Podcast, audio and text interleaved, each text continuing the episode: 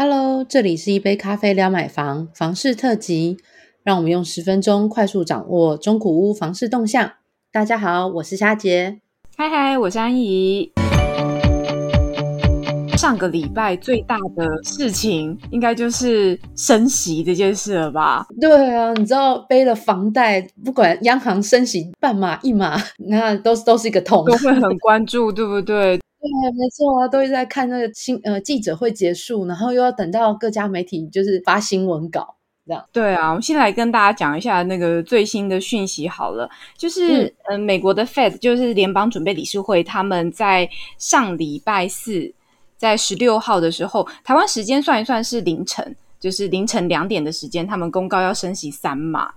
所以算一算，他们这一季已经升息了四码哦，然后这三码基本上也是就是堪称二十八年以来最大的调幅。其实一次升三码真的蛮硬的，我觉得那那个状态很好笑，就是在十五号的时候，大家要大家就一直在那边猜说，诶，美国会不会升三码？会不会升三码？这样，然后隔天早上起床就知道就是公告那个结果了。这样，不知道有没有人很疯的，就是半夜在那边等等那讯息。都 在那里猜啊，大家还开那个开票选，说这一次到底会什么三码、两码、一码，然后半码 会多少这样子？对对对对对。然后我大部分的那个连友，大部分都是猜三码。对，不过我们没有下注啦，就是大家猜猜一个好玩。然后，但是大家最关心的是，那台湾央行会跟进多少？对，其实那时候美国在升三码这件事情之前，就是要升息之前，其实大家都有。讲说大概大概是这个数字，这次是猜的比较准，但是央行申办嘛这个东西，大致上其实还是有一点点出乎意料之外，因为半码跟三码毕竟还有很大的落差。虽然说过往我们在央行跟进升息这件事情或降息，其实本来就不会跟满啦，所以上一季央行直接跟进一码这件事情是也是跌破大家眼镜。那这一次大家就想说，哎，央行是不是从这个鸽派转鹰派？那接下来可能这个跟进的升息脚步会加快哦。哎，结果它要变半嘛，然后说好的选择性信用管制，哎，也没有。然后，然后大家就哦，又是猜不透这个央行的做法这样子。不过可以跟大家讲一下，就是说。看起来，不管再怎么说，刚刚夏姐有讲到，就是对房贷族来说，他的这个负担还是又加重了。我们去看一下央行的数据资料，就是截至今年四月，以五大公股行库的银行的那个利率来看最准嘛。如果是新乘坐的购物贷款利率来说的话，截至今年四月是一点五六一 percent，然后这一次又升息的话，有可能这个利率可以来到一点六八五 percent。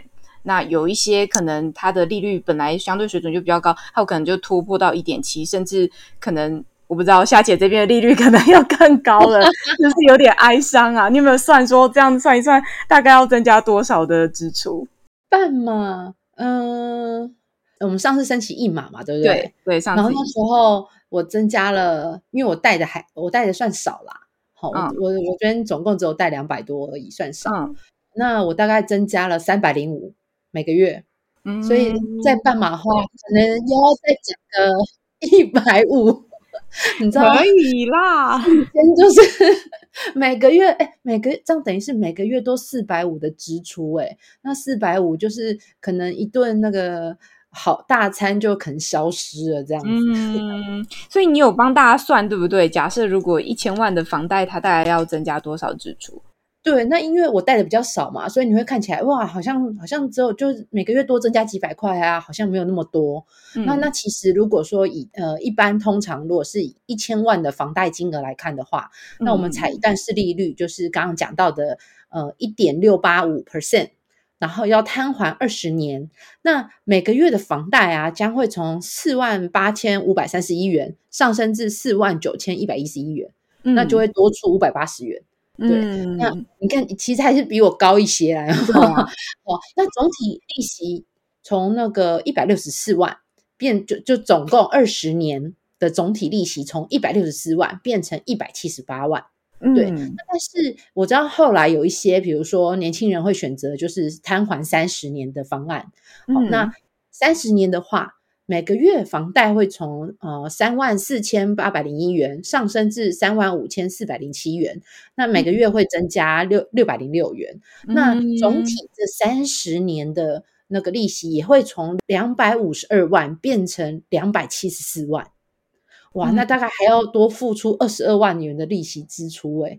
哇，所以如果就是你要还三十年的话，你还要多付二十二万，二十二万很多哎。而且是多增加出来，它的总体的利息大概，例如说你贷款一千万的话，其实总体支出利息可能是也是一百多万跑不掉嘛。嗯，所以对房贷族来说真的是负担加重。虽然很多人他可能不一定真的会还到三十年了，他搞不好还了二十年或几年，他就提前还款完，或者是他可能做换屋。但是不管怎么说，这个利率的增加，大家还是相当有感的。但总体来说，其实我们。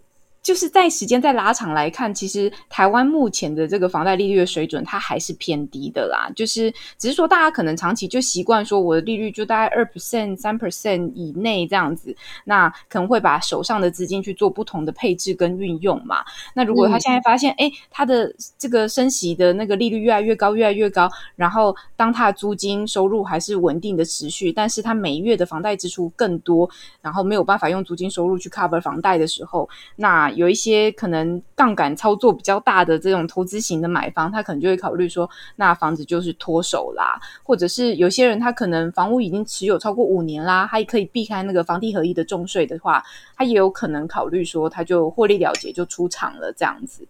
那只是对这个买方还没有进来的有刚性需求买方来说，他可能也会观望一下，想说。那有没有机会再等一下？再等一下，价格会不会再跌一点呢？那看起来成交速度会缓慢，然后成交量会萎缩，这个应该都是可以预期的啦。但是这个价格它是不是就有机会就透过这个利率调控就把房价压下来？我觉得其实是很难啦。我正想问你说有机会吗？每个人都在等你这句话。你觉得你觉得有机会吗？我觉得是很难啦。因为现在其实你看，我们上次呃房市动态那时候也在讲，就是呃刚性需求用户现在因为疫情哦，那当然可能因为也有比如说不论是买家确诊，他可能要隔离，或者是房中确诊也要隔离，所以导致大家现在就是观望。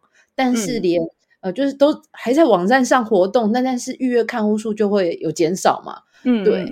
那那大家其实，其实我就也在想啊，那这样子，比如说疫情到什么时候啦？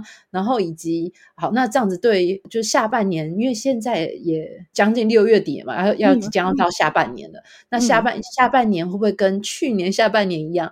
因为去年是上半年有疫情状况，然后下半年房市突飞猛进。对。不知道是不是也可以有机会在下半年突飞猛进吗？突飞猛进，突飞猛进也不可能，这太夸张了。他现在看起来就是整体就是停下来，大家都是观望啊，然后市场有一些。利空的讯息等等的，但是对自住买方来说，他买房还是得买，他可能就是成家了，或者小孩出生了，需要学区等等的。不过还是有一些讯息可以提供给大家，就是在那个清安贷款的部分，它其实还是有一些空间，对不对？对，因为刚嗯，也就是这消息一出，我立马就在我的 Facebook 上面就是。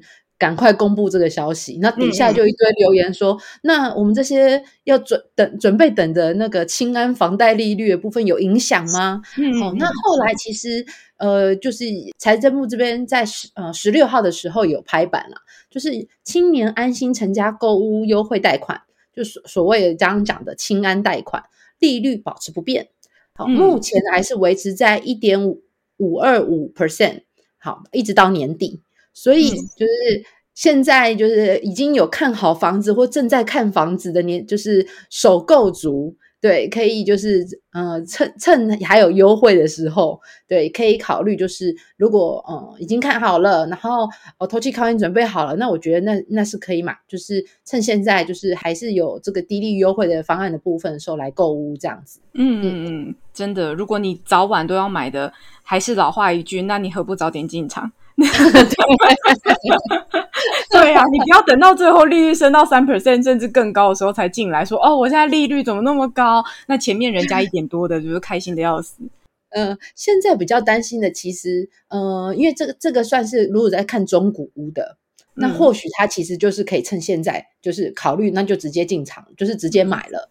好，那还有一半的人呢，在底下跟我哀嚎说啊，怎么办？他要是买预售屋。好，那预售屋不是要等盖好之后才会开始签房贷利息啊，啊，开始对保，对对，开始对保之类的，所以他们算一算，那有可能因为最近不是什么缺工、缺缺料啊，然后导致那个交屋期一延再延，嗯，对，然后想说那怎么办？那就可能延到明年就享受不到这个优惠利率了。那是像这些就是呃已经签订预收屋族的比较头痛的问题啦。对，非常有可能，所以大家就是可以优先考虑中古屋啦，尤其是现在市场中况那么混乱下去的话，对，还是先上乐网看一下中古屋吧，比较实际，有没有？对啊，提供给大家做参考。嗯嗯。那对于今天房市新闻内容有什么相关的问题，欢迎到乐屋网粉丝团私讯给小编，或是留言给我们，然后再请大家分享跟五星推荐。那我们下次聊，拜拜，拜拜。